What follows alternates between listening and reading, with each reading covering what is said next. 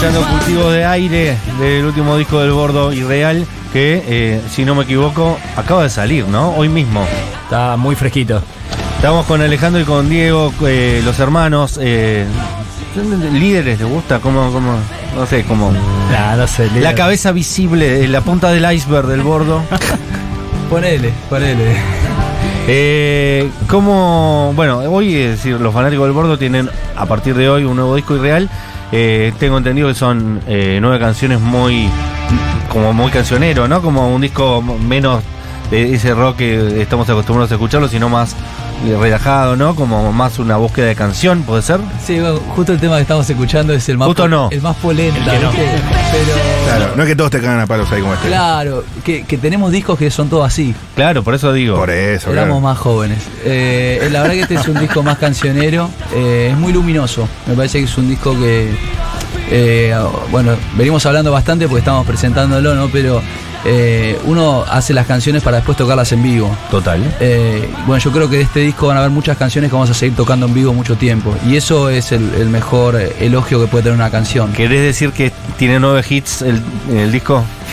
Y sí, no sé si nueve hits, eh, pero seis, siete muy buenos tiene. Claro. Ah, o muy sea, bien. pues la que, la querés seguir eh, cantando en vivo Sí. es la que la gente más quiere cantar también. O sea, la, la que es más cantable. ¿Lo Y- bien decir eso? Sí, o sea, en realidad, mira, imagínate, vos estás de nuestro lado, vos haces el disco y vos querés, las querés a todas, todas las canciones son tus hijos, todas, a todas las querés por igual y querés que les vaya bien y a todas No. les pusiste el mismo amor.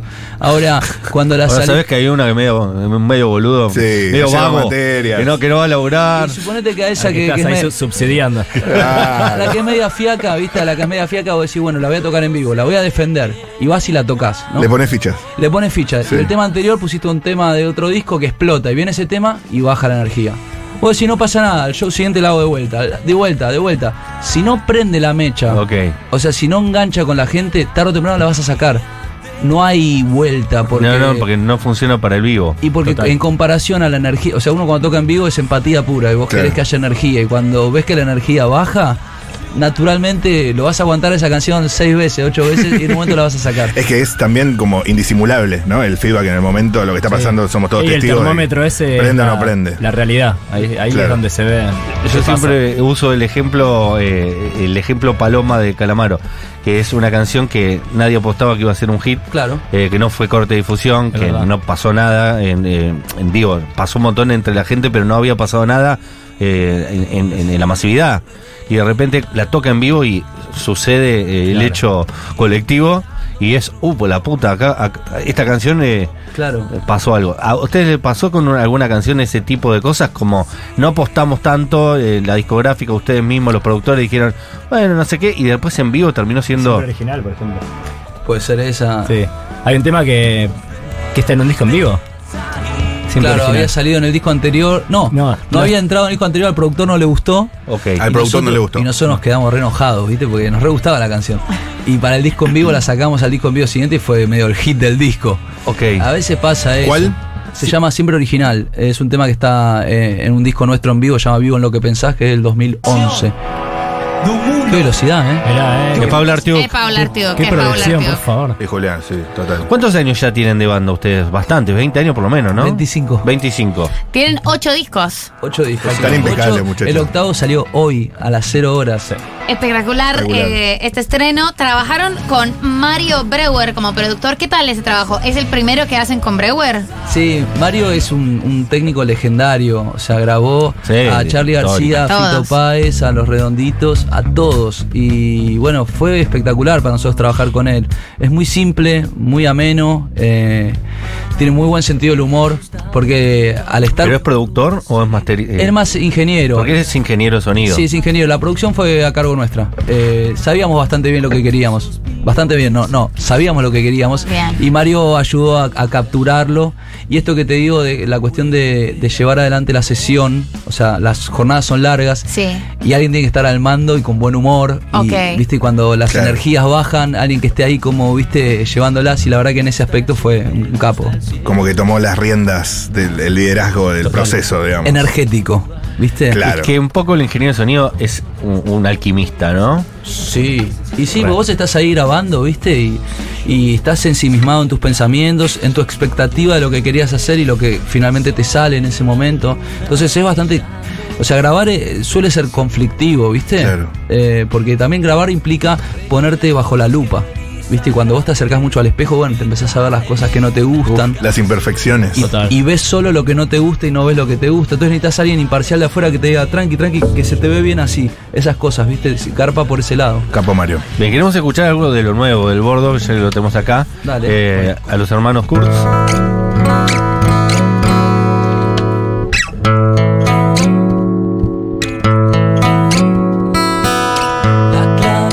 Seguir, no pienses en llegar. Camino firme al fin, por donde nunca confiarás. Tus penas de campeón.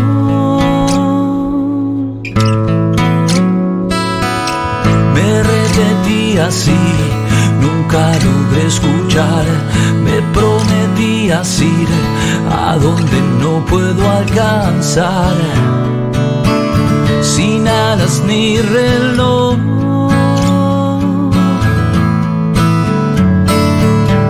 Sopla el viento como un huracán y yo no pego un ojo. Si pudiera solo olvidar, tal vez vería el modo.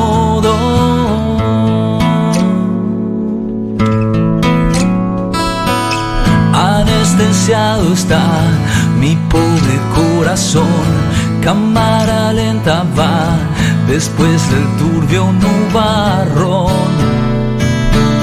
que viene a crepitar.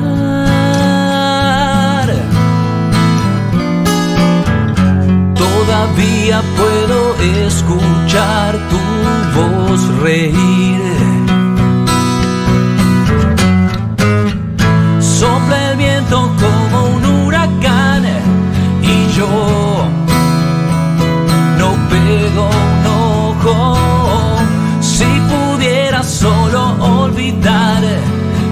Vez vería el modo.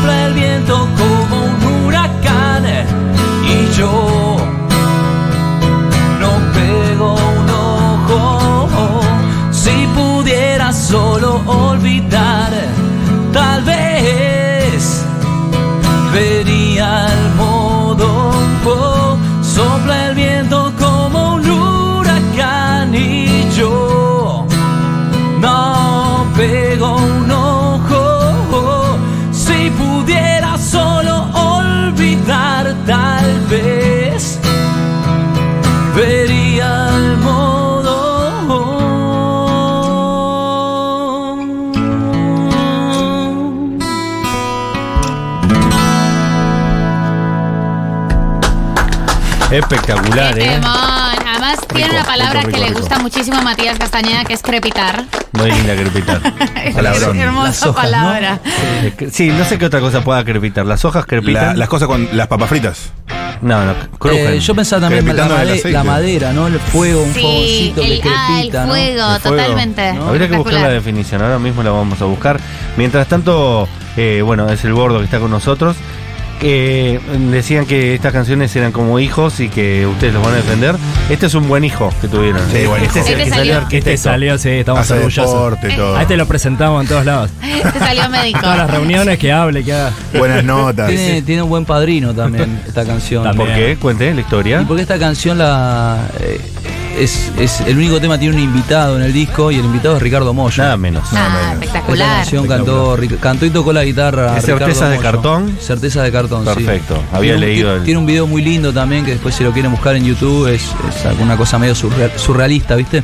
Eh, y bueno, para nosotros que arrancamos tocando canciones de divididos, bueno, Total. compartir esta canción con él, celebrar, nosotros estamos celebrando 25 años de carrera. ¿Lo conocían? Sí, o sea, Sí, obvio, sa- sabían quiénes eran y demás, Sí, pero ¿habían hecho algo juntos antes? O sea, nosotros queríamos hacer algo con él desde que arrancamos, ¿no? Claro, sí. Eh, cuando me dicen, ¿cuándo empezó la relación? Hace 25 años, cuando él no nos conocía y a poquito. Bueno, hace un tiempo eh, nos empezó a mandar a través de gente mensajes con mucho cariño, diciendo que le gustaba lo que estamos haciendo, que nos felicitaba, que un día nos quería visitar en la sala. Qué divino que es, ¿no? Sí. Viste que dicen que a los ídolos mejor no conocerlos. Con él es al revés. O sea, qué, qué bueno conocer a Moyo, y, y querés- Y es más ídolo todavía. Sí, sí, un capo. Y, y bueno, hace muchos años que venía ahí como, veníamos con ganas de, de que suceda algo. Y la verdad es que cuando estaba grabando la canción, eh, me pasó algo loco, que es que mientras grababa las voces, sentía la voz de él. Sentía que la voz, que, que- incluso que mi voz estaba yendo hacia... eh, Al tono Iorio, eh, Iorio, eh, Moyo. Moyo, bueno, otro Ricardo. Se estaba mollizando, ¿viste? Y, y le mandó un mensaje. Nosotros ya veníamos hablando y le mandó un mensaje diciéndole que tenía una canción que quería que escuche. Y me respondió al toque. Me dijo, dale, dale, mándamela. Y cuando se la mandé me dijo, qué bueno que está el tema. ¿Qué querés? ¿Qué te imaginas? Me dijo. ¿Qué te imaginas? Y digo, bueno, que cantes y que toque la guitarra. Y dale, y bueno, y vino al estudio y, y la rompió. Espectacular. La voy a escuchar eh, en cuanto llegue a casa, como todo el disco, pero quiero escuchar esta versión, pero con la voz de Moyo, por supuesto. Eh, chicos, bueno, cumplen 25 años de carrera, empezaron además como una banda adolescente, como una banda de, de- de pibes, que es como empezaron la mayoría de las bandas, pero no todas tuvieron la suerte de clavar ocho discos y hacer 25 grandes años. ¿Cómo ha sido la evolución de ustedes como banda y cómo ven en, en esto que estaban hablando de la relación con el feedback del público? ¿Cómo ven esos 25 años también en el público? ¿Les llegan eh, personas, obviamente están los fanáticos de siempre, pero ¿cómo, cómo los escuchan las pibas y los pibes, la Claro. gente más joven? ¿Cómo se relacionan con eso? Bueno, a ver, nosotros crecimos eh, con la banda, ¿no? Porque arrancamos a los 15, hoy tengo 40. eh, A los 15 A los arrancaron. 15, 15 empezamos. Arrancaron a los 15 en una fiesta Pele. Sí. ¿Está bien el dato que tengo? Sí, sí. Son chicos Pele. Son Sí, chicos Pele. éramos todos Pele. sí. Mi papá fue el Carlos. Pellegrini. Una fiesta Pele. Pero no, no armó una banda de música. Gran colegio. Pero tenía un disco de Deep Purple, me llamó la atención siempre. Mirá, eh, la verdad es que había un montón de bandas en el colegio. Nosotros Ujú. nunca dejamos. Y son ¿Qué- personas con hay mucha. Nunca- ¿Alguna otra banda que haya estado, que haya sido contemporánea de ustedes en el colegio que hoy la podamos No, recordar? una open, Ah, había una llamada Open Your Cantos. que en ese Gran momento. nombre. En ese Open momento. Your Cantos. Sí, el nombre. Y hacía mucho nombre. hacía muchas Quizá pintadas, muy metafórico. Open Your Cantos. Sí, sí. ¿Y, qué bandas son las que se iniciaron junto con ustedes? No del Pele, pero digo. Y la ponele somos de las pastillas del abuelo. Son las pastillas del Ellos abuelo. iban a Mariano Ok. Acosta y nosotros al Pele. Qué banda, Y nos boludo, conocimos tremendo. así, bueno, somos muy amigos. De hecho, ayer a la Claro, noche. tiene- ayer a las tiene- Yo- ey, Julián Ingrata está llorando en este momento de la Ayer a las, a las 0 horas que salió el disco, ¿viste? Nosotros esperamos a las 0 horas como si fuese año nuevo, ¿viste? Y nos juntamos en la sala y bueno, varios de los chicos pastillas vinieron a la sala, compartimos, Ah. tomamos unas cervecitas. Podríamos invitarlos a Piti y a los muchachos Sí. de la Me encanta eh, esta oda a la educación pública Total, el Pele y del rock papá. nacional. El Pele y el Acosta es hermanados. Educación pública, señores. Sí, Hermoso. Y un De espacio, calidad, aparte, La verdad ¿no? que un espacio muy, muy, muy estimulante. O sea, no, nos, no- nos abrió mucho la cabeza ya de chicos, ¿viste? Y, y, no, por ejemplo, nosotros tocábamos todos los 16 de septiembre, la noche de los lápices, se hacía, siempre se hacía la marcha a Plaza de Mayo y cada colegio ponía una banda para que toque en el acto. Y nosotros tocábamos siempre, pero siempre, desde tercer año. Y eso también, por un lado, la conciencia ¿no? de lo que eran los derechos estudiantiles y, y los centros de estudiantes y un montón de Sí, cosas. son colegios que tienen la política metida adentro, ¿no? Exacto, Total. desde chicos. Y después al mismo tiempo a nosotros eso nos permitió quizás tener 16 años y tocar para 2.000 personas. Claro. Porque había, todos los colegios iban. Ya te conocían. Y sí, Eh, Claro. Y, Y bueno, conocías a tocamos, Estela de Carlotto rápido. y ahí tocamos el 38 divididos, por ejemplo.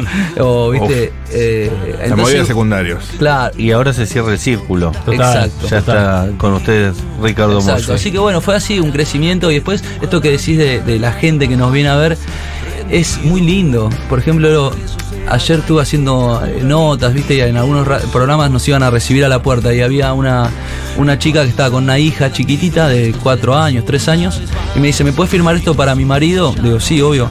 Me dice, nos conocimos en un recital de ustedes y después llegó ella. Ay. Es una canción ella. Claro. Hasta hubo gente que se casó en un recital nuestro. Sí. Hermoso. Pero O sea, con, con que le la anuencia de ustedes Sí, o no, no, no, ustedes no, ni se no éramos, enteraron. no éramos jueces, pero le pidió como el casamiento. digamos. Pero eh, los hicieron subir arriba Sí, del escenario. Subieron al escenario. ¿Y cómo fue? Ellos se contactaron previamente y le dijeron, ¿Cómo che, le fue quiero eso? pedir a mi Le mujer. escribieron ¿Cómo, al cómo es community- eso? La verdad es que creo que le escribieron al community Ah. manager y f- la verdad que la hicieron bien, como que estaba buena y, Y dijeron, dale, sí. Dale. Después Sirve- escribieron sirve un, para el show, Después nos escribieron un montón de veces más y no, ya ya, está. está. No, claro, no, podemos hacer tantos casamientos. No, una vez, una vez se podía. No soy Roberto Balán. Claro, Tal cual. Demasiado. Excelente. Uy, qué calor eh, en el estudio de repente. Eh, ya en un Chaquetas ratito afuera, ¿eh? Van a estar tocando nuevamente. Crepitar eh, significa, según la Real Academia Española, producir chasquidos repetidos como los de la leña al arder. Espectacular la definición. Excelente. Muy precisa. Excelente. Eh, cuando igual te tenés que recurrir a una metáfora para explicar una definición es porque es medio difícil, ¿no? Eh, ¿Viste como las, las un- una palabra en alemán para? Claro. Bueno, crepitar. Crepitar es nuestra palabra alemana. Los chicos del bordo se van a eh, estar presentando seguramente prontamente. ¿Tienen algunas fechas para comentarnos dónde van a estar tocando? Sí, nosotros tenemos la costumbre, la sana costumbre de que pase lo que pase con el universo, con la humanidad, siempre tocamos en diciembre y a fin de año. Es el reencuentro. Un gran show por lo menos por año. Sí, es Y el cierre de fin de ahí. año. Fin de pase año. lo que pase, nosotros siempre tocamos en diciembre. Excelente. Uy, te agradezco. Y Eh, nunca mejor dicho, porque puede pasar lo que pueda pasar, ¿no? En ese Pase país. lo que pase, nosotros siempre en diciembre tocamos. Y la gente sabe que tocamos. Este año vamos a hacer eh, el 2 de diciembre en Auditorio Oeste, ahí en Aedo, Rivadavia al fondo. Así que para la gente del oeste, bueno, y los que quieran ahí moverse, esa es la fecha de cierre. Y, bueno, y ahí vamos a anunciar todo lo que va, a suceder el año que viene, que bueno, está, está bueno, estamos. Ya, por eso te digo, eh, también es una apuesta de ilusión, porque no sabemos qué va a pasar de acá a mañana, pero nosotros aún así seguimos planificando el futuro y soñándolo, ¿viste? Espectacular. El Bordo eh, está cumpliendo 25 años de eh, música. Acaban de sacar su nuevo disco Irreal. Nueve canciones luminosas, como bien acaba de decir Ale. Lo vamos a escuchar apenas lleguemos a casa, especialmente esta versión de, con, con Ricardo Mollo. Dale. ¿Qué nos van a regalar ahora para cerrar el programita? Ya los veo a los dos con las guitarras. Clásico. ¿Algún clásico? Sí. ¿Hacemos a dónde vas? Dale. Sonríe, Julián Ingrata. Enredado en mi pensar, maniatado a lo que todavía duele. Solo quiero escapar a otro lugar donde ya no me sienta así tan terriblemente solo. Me cansé ya del disfraz. Me cansé de ser esclavo de insatisfacción. Solo quiero acariciar una canción y así olvidar lo que perdí por no haber escuchado siempre. ¿A dónde vas cuando los días no tienen colores? ¿A dónde vas mi corazón? ¿A dónde vas cuando los días no tienen colores? ¿A dónde vas mi corazón? Oh, me repliego del dolor. Me refugio en mi guarida sin moverme. Solo salgo a respirar cuando hace falta, sin apurar ni acelerar, que nada en realidad importa, solo el beso del final. Ya lo escuché más de mil veces, será la casualidad o la causa de lo que siempre está enfrente. ¿A dónde vas cuando los días no tienen colores? ¿A dónde vas mi corazón? ¿A dónde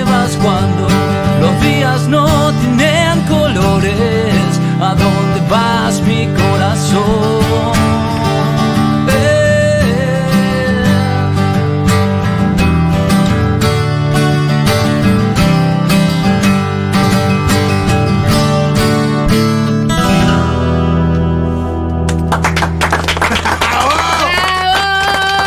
El gordo pasó por después de la tormenta. Gracias chicos por haber venido. No sé si tienen ganas de decir algo más.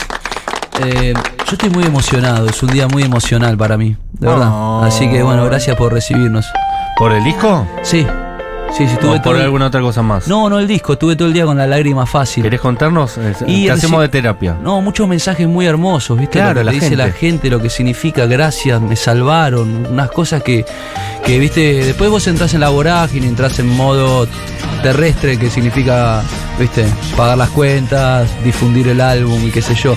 Pero lo más puro, lo que más te llega y la razón por la cual hacemos esto es esa, ¿viste? Transformarle la vida a la gente, hacerla y recibir, más feliz. recibir ese cariño, la verdad hoy estoy muy permeable a la emoción. Lloro. Hagámoslo llorar, aprovechemos y hagámoslo llorar. No, ni que fuéramos Andy Kuznetsov, nosotros estamos emocionados. Disfruten. Den un paso al frente disfruten. las personas que Claro. hoy grabaron su disco y Nos quieren recibieron pinchar. mensajes. Me voy, a, me voy a enojar como elegante. Claro, nos quieren hacer, nos quieren hacer pisar el palito, no vamos Sí. a decir nada. No voy, no voy a hablar de mi abuela no voy muerta. a hablar. No. Sube el rating. Qué bien que estuvo elegante, ¿eh? Sí, ¿sabes que sí? La verdad que. Qué pibe bien el cerebrito, ¿eh? Sí, sí, y aparte es como que todos están esperando justamente Que pise el palito y el pibe no lo pisa. Así que Y la no verdad- solo no lo piensa, sino que lo dice. Dice, Sí, sí. che, me quieren hacer pisar el Pone en palito. evidencia al Sí, palito. claro. Absolutamente. Sí, Y además que obviamente que ahí no está ni coachado ni asesorado, estaba él ahí, el pibe se plantó y dijo, che, no, no esto no. Me están queriendo cagar. Esto no, ustedes, ustedes me están tomando. No, bien, estuvo bien. Muy bien. Espectacular. Eh, Pablo Artiuco estuvo en los controles. eh, Julián Ingrata, fan del bordo eh, número uno de la patria. Ahí, Vamos. míralo, eh, contentísimo. Eh, ya ha ido, va a estar seguramente ahí en diciembre, como todos los diciembre, viendo al bordo. Y por supuesto, Agustina Fernández Maldonado también en redes sociales y producción. Nosotros nos volvemos a encontrar el lunes. Mi última semana de soltero. El lunes, la última uy, semana uy, de soltero de Matías Estaba Castañeda. viendo Love ahí el compañero que tiene un anillo. Y yo la semana que viene voy a tener uno parecido. Bueno, Los dos también. están casados. Bien, Toda Dios, gente patria que, y familia. Gente que ya dio el sí. Entra al club. Me cambio de equipo. Soltero contra casado, jugamos del mismo lado. mañana Milvano está en Junta, también a las 14. Lindo, lindo También, beso. cierto, cierto. Y también Con eh, los besos. Boca se juega. Boca. Boca y el país, ¿eh? Se juega. La séptima. El parte- orgullo. el orgullo y el destino de la patria. Hoy ¿eh? Loza también. Y además eh, la marcha del orgullo y además el debate de candidatos eh, del balotaje tienen posición tomada ustedes, me imagino, ¿no, chicos? Sí. A, a menos que me quieras vender algún órgano. eh, ¿Sabés que Un justo- órgano de que, me Yamaha. que me favorezca. Justo tengo un riñoncito Tengo, sí, 0 a mí me km. queda, tengo dos, pues uno lo charlamos después. Perfecto, lo arreglamos. Eh, gracias por haber pasado por después de la tormenta. Nosotros nos volvemos a encontrar el lunes.